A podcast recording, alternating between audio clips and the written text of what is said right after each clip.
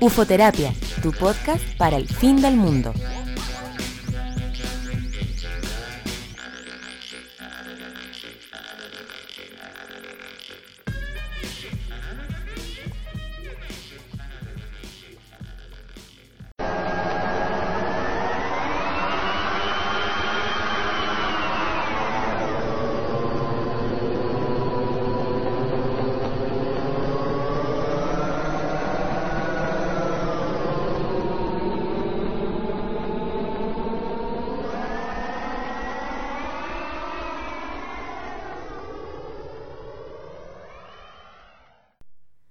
Hola, bienvenidos al capítulo número 9 de Ufoterapia.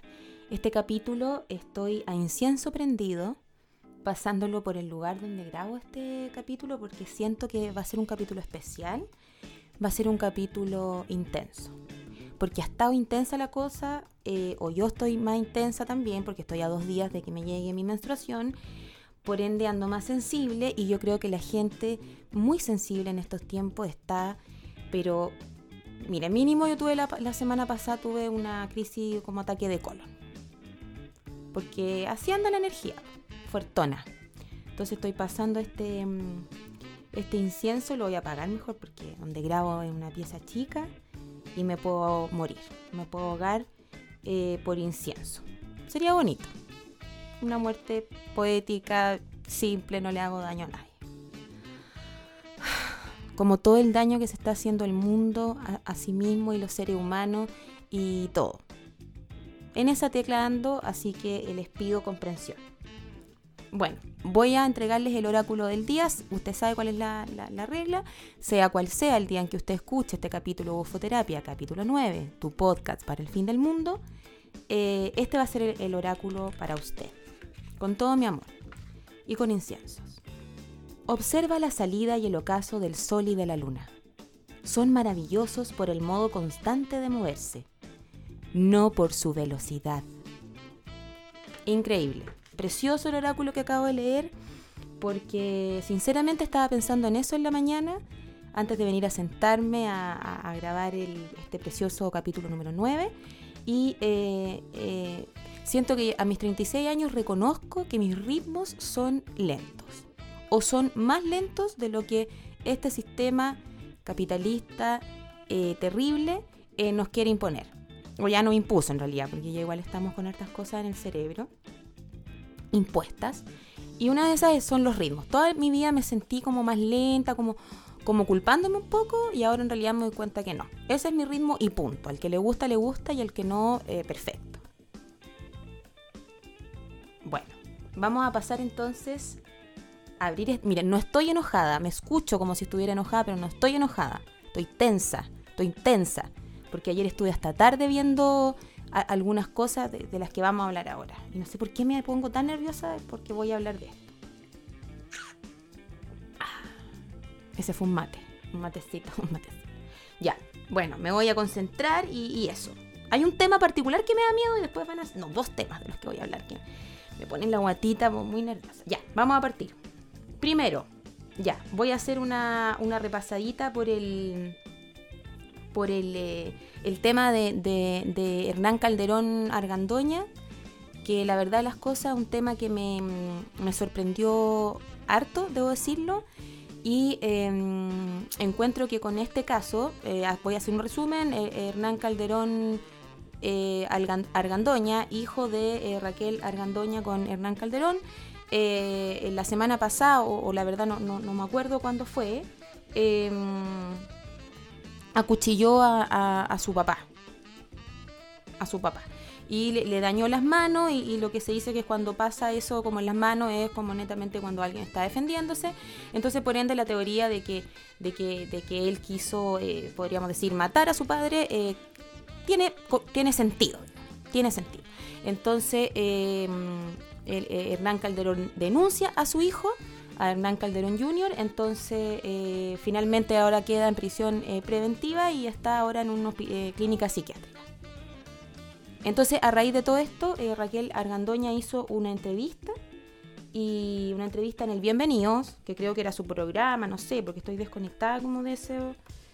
Pero creo que sí, pues es su programa, como panelista de ese programa. Y yo vi la entrevista. No la vi en el Bienvenidos, pero la vi por, por internet. Y me pasaron hartas cosas. La verdad como que siento que... Mm, independiente que sea Raquel Argandoña y Raquel Argandoña, eh, no sé, pues satánica, pinochetista o lo que quieran o lo que quiera opinar cada uno, em, mm, siento que igual fue, em, me dio mucha eh, pena o como compasión verla como, como mujer, como mamá, no sé. Me pasó que em, encuentro que el tema es súper heavy, que aquí como que ya se, se traspasan como los límites de que sea o no un tema farandulero, ¿cachai? Aquí estamos hablando de un crimen, estamos hablando de un casi crimen, donde también entre medio hay una denuncia por abuso sexual a Hernán Calderón, del pololo de, de la polola de Hernán Calderón, de Calderón Jr., estoy hablando como el pico. Em, recapitulo. Hay también en esta historia, en esta historia que me parece eh, eh, muy eh, macabra, la verdad, las cosas, Sé que son cosas que pasan mucho, pero me refiero a que... Ay, no por eso hay que normalizar, punto uno. Y punto dos, siento que esta vez, así como ha sido todo este 2020 o 2019 o desde ya unos años atrás, todos los escenarios y, y, los cortinajes están cayéndose a pedazos y nos estamos dando cuenta de las realidades. Bueno, para mí este caso tiene que ver netamente con eso, ¿cachai? Porque aquí estamos hablando de, un, o sea, como decía antes, em, Estamos hablando de un casi delito de, homicidio. Eh, eh, también estamos hablando de, matar a un, padre, eh, un padre que denuncia después a su hijo, él ahora en prisión preventiva en una clínica psiquiátrica y a lo que iba a llegar a, esta entrevista que da Raquel Argandoña en su, en su programa y, y, me pasa que ya me salgo como del personaje de la Raquel Argandoña, ¿cachai? Como como que ya de verdad es escuchar hablar una mujer culposa con su maternidad y, no sé, eh, pidiendo mucho perdón, llorando eh, desconsoladamente. No, no quiero creer tampoco que sea tan buena actriz, no me quiero meter como en eso, ¿cachai? Como, como en ese lado de invalidar las cosas por, por el rol que cumples como, como socialmente, no, no. Siento que, mm, que aquí vemos un, ejemplo de... y y también un ejemplo de, que heavy que ella esté como dando esta declaración y como, y como full en la palestra. Y, qué pasa con esa acusación de abuso sexual en contra de Hernán Calderón, padre? Eh, ¿Qué pasa con el silencio de ese señor? Como, como también como, como, las, como las hueas la, la situación. Y, y también súper desgarradora, habla de una realidad transversal, o sea, eh, ella en su entrevista habló de, cómo le quitaron a su hijo la tuición, independiente de por qué haya sido, ¿cachai? Pero me refiero a que ella se recuerda cuando Hernán Calderón, hijo, estaba con ella hasta como las 7 de la tarde y, el, el Calderón padre lo iba a buscar en punto y ella le pedía que se quedara un poco más y el niñito como pidiéndole eh, quedarse con ella. Ay, no, heavy, como me voy a los seres humanos. Eso quiero, quiero expresar, como que me voy a los seres humanos, como que no quiero irme a los personajes, porque, porque puta, todos somos personajes, po, y, pero estas juegas para mí ya son temáticas profundas, como, como que ya tocan un. como que tocan el hilo, el, hilo como humano. Eh, no sé, lo veo un poco así. Y, eso, me pareció tremendamente fuerte la entrevista, me, pasaron muchas cosas viéndola a ella, viendo a, a Maro Gómez Pablo también entrevistándola en esta situación tan heavy como eh, heavy y, el llanto y, las declaraciones y admitir, sea de donde sea venga, pero admitir que, que son una familia que, que en verdad funcionó pésimo y que yo como papá lo más probable es que lo hicieron como el pico. Y lo más probable es que los papás de, los, de estos personajes también lo hicieron como el pico. Perdonen la expresión, pero, pero a eso quiero, quiero irme, quiero irme como a lo profundo de esta situación. No, no me quiero quedar como en lo farandulero. Eh, y tampoco quiero quedarme con, ah, pero la Raquel culea, la cueca culea. No, tampoco me quiero ir por esa porque siento que, que tenemos que avanzar y salir un poco de eso. Em, nada, heavy. Aquí como que se ve heavy también el, las consecuencias, ¿cachai? Como las consecuencias, como hablé en un capítulo del desamor. Yo creo que acá estamos claros, ¿cachai? Eh, Hernán Calderón chico tenía armas, eh, siempre tenía como una obsesión con los billetes y como que subía como fajos de billetes a las redes sociales, eh, unas fotos atroces como con minas, eh, en pelota, así como objetos, ¿cachai? Como esta historia de, de, las, de las carreras de auto, que ella en esta entrevista igual como que niega, ¿cachai? Como por ejemplo, no sé, sacaron como una bazooka de del departamento del, del Iván, o sea, del Iván, del Hernán Calderón chico, y, ella dice, no, pero es que él, él igual, no sé qué, justificación da, pero una justificación muy huevona, pues como de mamá que no quiere ver, ¿cachai? Entonces, mm, eh, no sé, me, generó varias cosas este tema y, yo quiero que me quiero, eh, quiero quedarme y quiero quiero entregar como ese mensaje eh, acá en este capítulo de, que igual intentemos como ser humano eh, ir más al fondo de estas cosas, como eh, siento que lo que te puede revelar una historia así, independiente que sea la argandoña o quien, quien cresta sea, es que nuevamente estamos hablando de la falta de amor, nuevamente estamos hablando de, de estos patrones que pasan de generación en generación, de de, la despreocupación, del poco afecto, del no la contención, de tener la mente puesta en las lucas, de tener la mente puesta en tener, eh, de no estar enfocado en lo realmente importante. Eh, de hecho, ella en una parte de la entrevista, insisto, será mentira, será, me importa un cuesco. Eh, ella habla de eso, como, como de que quizá ahora ella querría tener nada, pero tener una familia normal si yo lo escucho, digo que heavy, que tú, no sé qué edad tendrá Raquel Argandoña, pero ya como, estás como ya en otra etapa de tu vida y te das cuenta que, que la cagaste, pero hasta lo más profundo. Yo lo encuentro heavy. Bueno, lo encuentro heavy. Así que Napo, eh, mando energías positivas a esa situación que y a todas las situaciones similares que refleja esta situación, ¿cachai? Em, hay 2 millones de Raquel Argandoña, hay 3.500 millones de Hernández Calderones Juniors. Ah, bueno, y, y, qué pasa con la, con la, acusación por, abuso sexual en contra de Hernán Calderón padre? Esa hueva a mí me tiene también muy...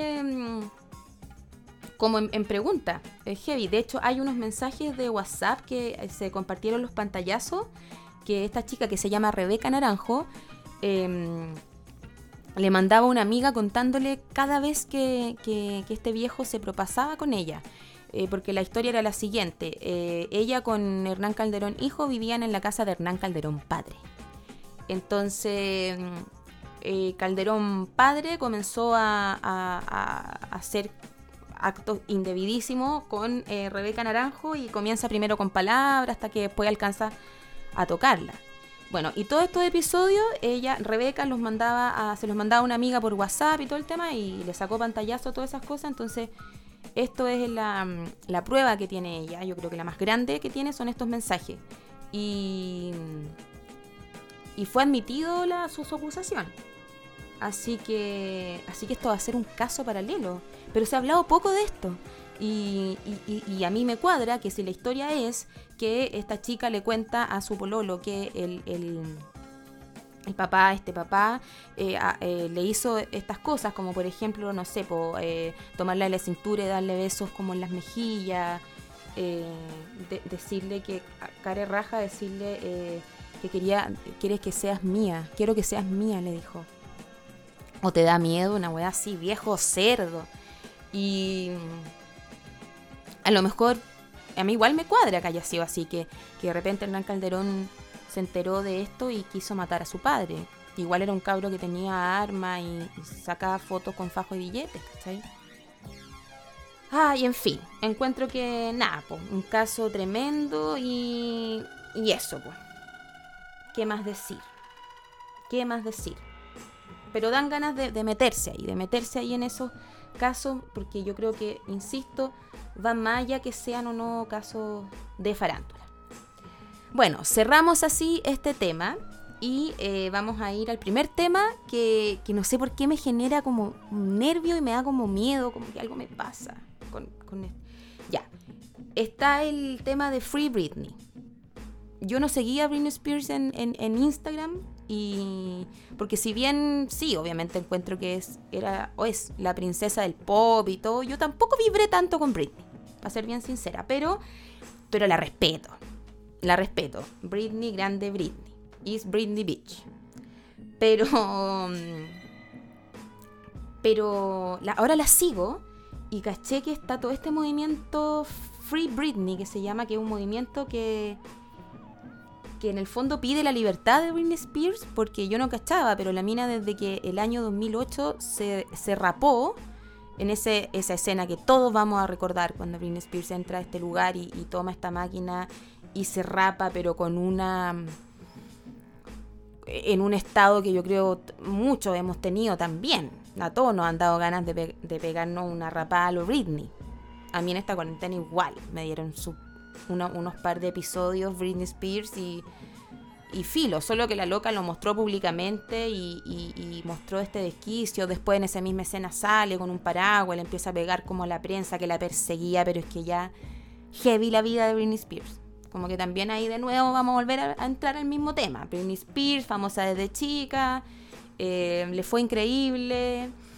Eh, obviamente empezaron a lucrar demasiado con ella. Y bueno, cuento corto, Britney Spears se desquicia y eh, eh, el control de, toda su economía, sus decisiones y todas las cosas queda en manos de su padre. Queda en manos de su padre y actualmente eh, parece que el papá tuvo una enfermedad, entonces eh, finalmente este poder de, todo queda también en manos de su, de su abogado. Y entonces Finn Spears no puede ni manejar el auto. Heavy. Bueno, entonces está eh, en su casa y, desde su casa le tienen prohibido todo. Y desde su casa ella sube videos, videos los cuales vi, y igual son videos que, es, evidente que ella no está bien. Es evidente su mirada, eh, heavy como está Britney Spears. Yo no cachaba que estaba así. Y, y no hablo de su aspecto físico, ¿eh?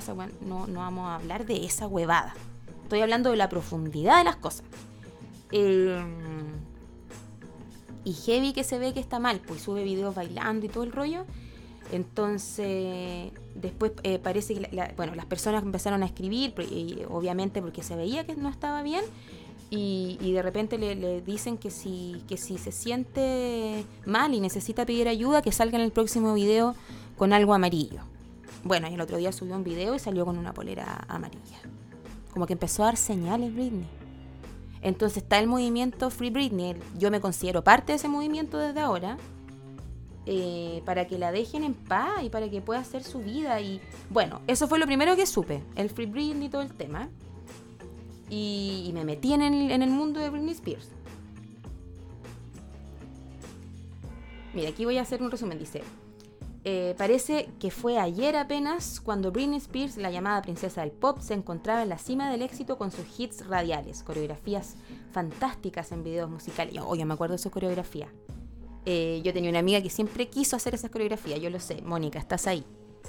Eh, yo quizás no quería hacer la coreografía porque era muy floja, pero igual encontraba increíble cómo bailaba Britney Spears. Me gustaba mirarla, me gustaba mirar sus videos. Dice, poniendo moda con sus atuendos o ilusionando a sus fans con sus noviazgos mediáticos. Hoy vemos a una deslucida cantante, triste, ansiosa, esperando ser rescatada de su jaula de oro. Francamente, así es el mensaje que se ve en, en sus redes sociales.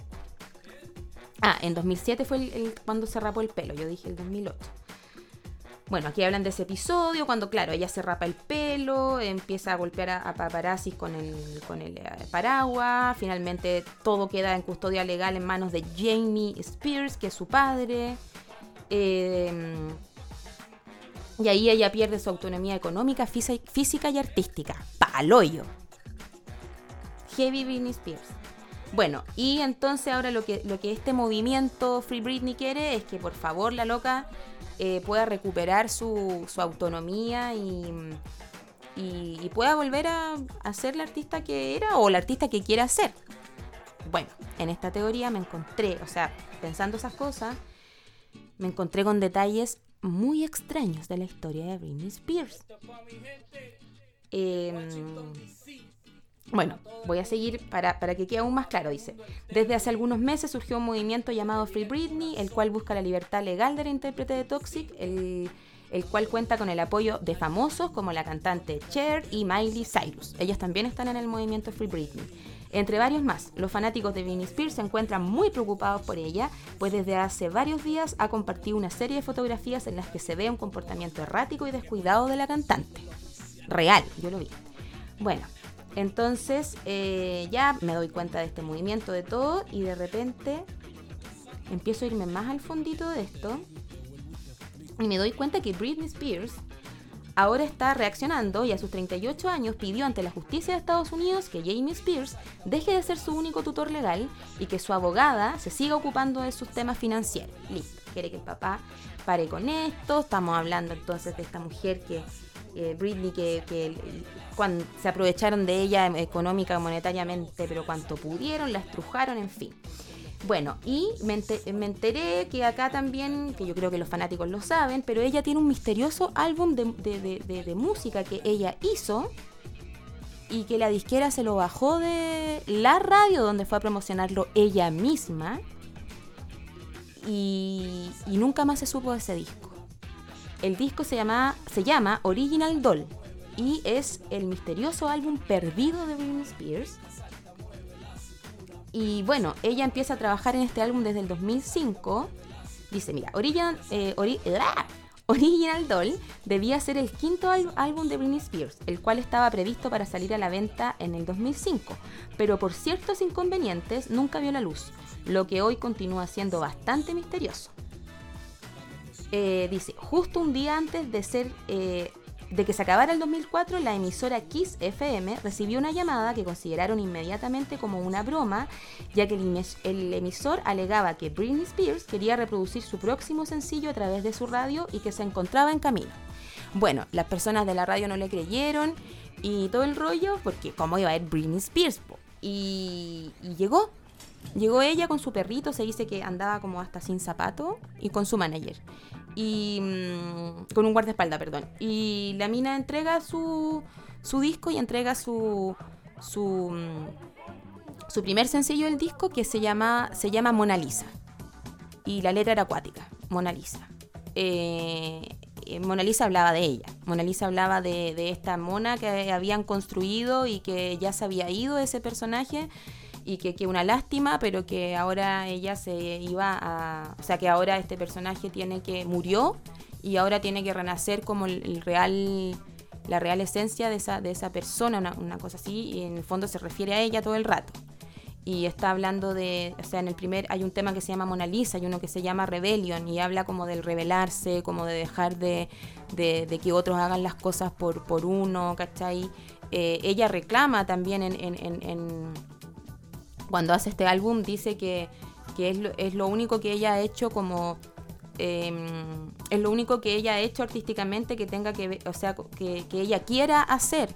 En el fondo deja entrever de que su carrera fue absolutamente manipulada y, también deja entrever lo ahogada y encerrada que está Britney Spears, como, como tratando de dar un respiro heavy que da como esas señales. Y en todas las canciones de este disco misterioso ¿Por qué digo misterioso? Porque, como, porque después de que ella tocó esa canción en la radio, nunca más se supo de ese disco y bajaron la, la, eh, la, disquera, prohibió que tocaran esas canciones en, en, radio. Entonces igual es heavy porque la censuran. Y me da la impresión que la, la censuran como constantemente. Eh, y ella trata como de dar como, como aletazos, ¿cachai? Como de, sobrevivencia y de libertad. Eh, tiene sentido el movimiento Free Britney. Creo que hay que liberar a, Britney. Brígido. Bueno, y bueno, entonces está este disco, eh, eh, están estas canciones donde ella habla, eh, habla, muy explícitamente como de, su experiencia de vida, un poco de cómo la manipulan, de cómo hacen hacen eh, todo lo que quieren hacer con ella, eh, sufructan de su dinero, todo, todo, todo, pero ella finalmente eh, termina siendo como un títere que no tiene y no puede expresarse eh, por ella misma, ¿cachai? imagínate ahora, esto fue el 2005, donde ella empieza a escribir esta música, imagínate ahora en el 2020 donde casi no puede manejar su vida todo se lo maneja su padre y su abogada. Bueno, igual es a raíz de que la loca puta entró, se rapó, golpeó gente, la, eh, la pillaron manejando con su guagua en brazo. Pero insisto, aquí de nuevo volvemos a lo mismo. Estamos hablando de una persona a la cual limitaron tremendamente, la manipularon tremendamente, la usaron tremendamente y cuando ella quiere empezar por ella misma y mostrar su real Britney, eh, se le cierra la puerta en la cara. Heavy, heavy. Eh, bueno, nada, pues de nuevo, más que lo farandulero, vámonos a lo profundo y, y nada, tenemos una mujer acá que está desesperada y empecé a mirar la foto y se le nota tanto y es como... No, Heavy Free Britney. Eso sí que sí, Heavy Free Britney.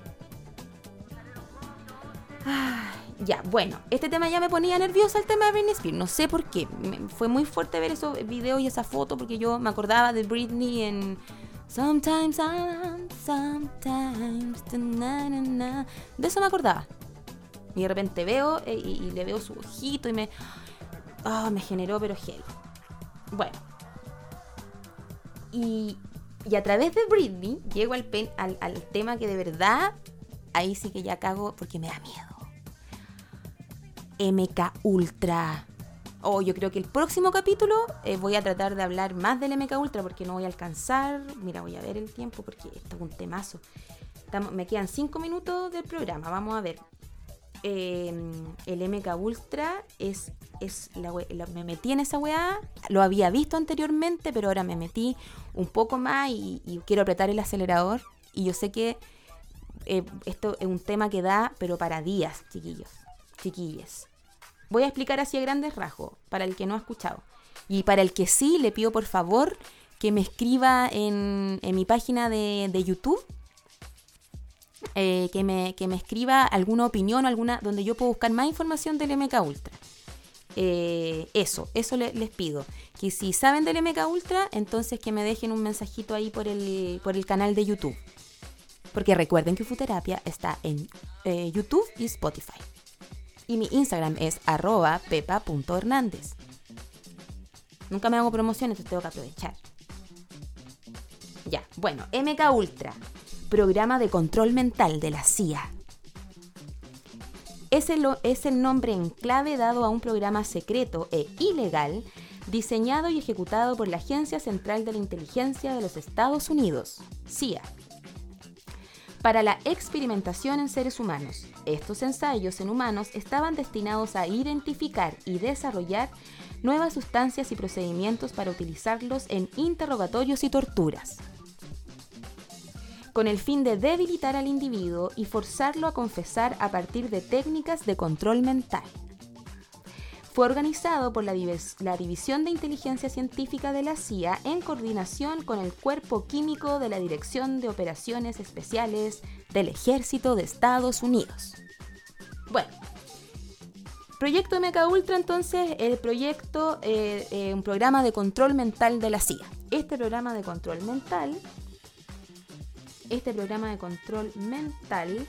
Les voy a decir exactamente en qué año nace. El programa MK Ultra se inició por orden de Allen Dulles, el director de la CIA, en el año 1953. El primer jefe del programa fue Sidney Gotiev. El objetivo principal era producir una droga que obligara al sujeto a decir la verdad, pero había aproximadamente 150 proyectos de, eh, de investigación en el programa y aún no se conoce el propósito de todos estos estos proyectos. Bueno, entonces, era un programa que fue creado en 1953, un programa de control mental, ¿cierto? El tema es que este programa lo, probaba, lo probaban en gente sin su autorización. Y em, fue pasando de, de años en años, y esto es real, el MK Ultra existió y existe. O sea, existe yo creo que sí. Y es un largo camino hasta llegar al presente, pero quiero empezar desde ahí en este capítulo. En 1953 entonces se crea este proyecto de y lo empiezan a usar, pero sin que las personas sepan. Y lo empiezan a usar con, con personas con, con enfermedades mentales. Y lo empiezan a probar. Y después eso se empieza a expandir. Y le piden a personas de la CIA que también lo, que también lo prueben. Y las personas de la CIA eh, ya, onda, lo iban a probar, pero ellos no sabían en qué momento iban a estar em, probando con ellos, porque esto lo hacían mediante una droga que era el LSD también, principalmente. Entonces, una vez que tenían este LSD, eh, los, sometían a, electricidad en la cabeza, a millones de, huevadas, eh, se les intentaba también borrar la memoria. Em, y esto se hizo con mucha gente. Eh, porque, claro, primero fue en hospitales psiquiátricos, después se empezó a probar en, el en, la CIA, perdón, el FBI también, creo. Después empezó a traspasar como a más lugares y, siempre como a, los sectores vulnerables de la población. Y, bueno, y este esto provocaba en las personas conductas súper extrañas a lo largo del tiempo, eh, donde finalmente eh, algunas se suicidaban o eh, también se desconfiguraban completamente. Pero, mm, pero este, este proyecto MK Ultra lo que quería hacer era, bueno, fabricar este tipo de, droga para que hicieran que las personas hablaran inmediatamente, pero también les hacían borrar la memoria. Entonces se empezó a cachar de que a través de esto se podía manipular a las personas, como crear zombies que uno pueda manipular. Entonces, y de ahí se empieza a expandir este tema y eh, en la actualidad, voy a terminar aquí, en la actualidad eh, también se dice que esto se usó en Hollywood y en muchas partes donde en el fondo, por ejemplo, Hollywood llega a las masas a través de, las películas, los artistas, la, la industria musical, ¿cachai? Todo lo que tenga que ver con control de masas eh, ha sido pasado por el MK Ultra. Todas las o sea, no todas las personas, pero, pero desde ahí también sacaron a entes para poder manipular y que nos manipularan. Y Britney Spears puede ser una persona que estuvo en este proyecto. Bueno, así finalizo este programa, intenso, capítulo 9. Eh, me estoy haciendo cariño en el corazoncito, estoy tomándome un mate. ¿Qué tarea les voy a dar de aquí a la próxima semana? Ah, eso. Les voy a dar la tarea, y aquí voy a ser súper patúa, pero les voy a pedir entonces que si están, están acompañándome en los capítulos acá de Ufoterapia, eh, pongan, pongan su comentario en mi página de YouTube para que se empiece a mover. Me sigan también en mi, en mi página donde voy a subir los capítulos. Estoy subiendo los capítulos todos los jueves y eh, tengo incluso novedades así más adelante. Se me está ocurriendo ampliar este proyecto ufoterapéutico. Y eso, pues, y síganme en Instagram, arroba Pepa Hernández. Ya, pero como voy a ser tan egocéntrica, les voy a dar esa tarea. No, ya, esa es una, una petición. Y la otra tarea, a ver, estamos hablando del MK Ultra, de cosas que han como, como miedo, es vea cosas raras esta semana. Todo lo que le cause curiosidad. Eh, ábrase, ábrase a creer en todo. Y todo lo que le cause curiosidad y lo que... Eh, y lo que hombres de negro, que también quiero hablar de eso más adelante. Eh, todas esas cosas que a veces la gente a decir, oh, las pelas de cable, eh, hay que instruirse en esas cosas también. Eso, esa es mi misión. Así que eso, pues nos vemos, no, no nos vemos. Nos escuchamos entonces en el próximo capítulo y ahí les voy a traer más información acerca de MK Ultra. Chao.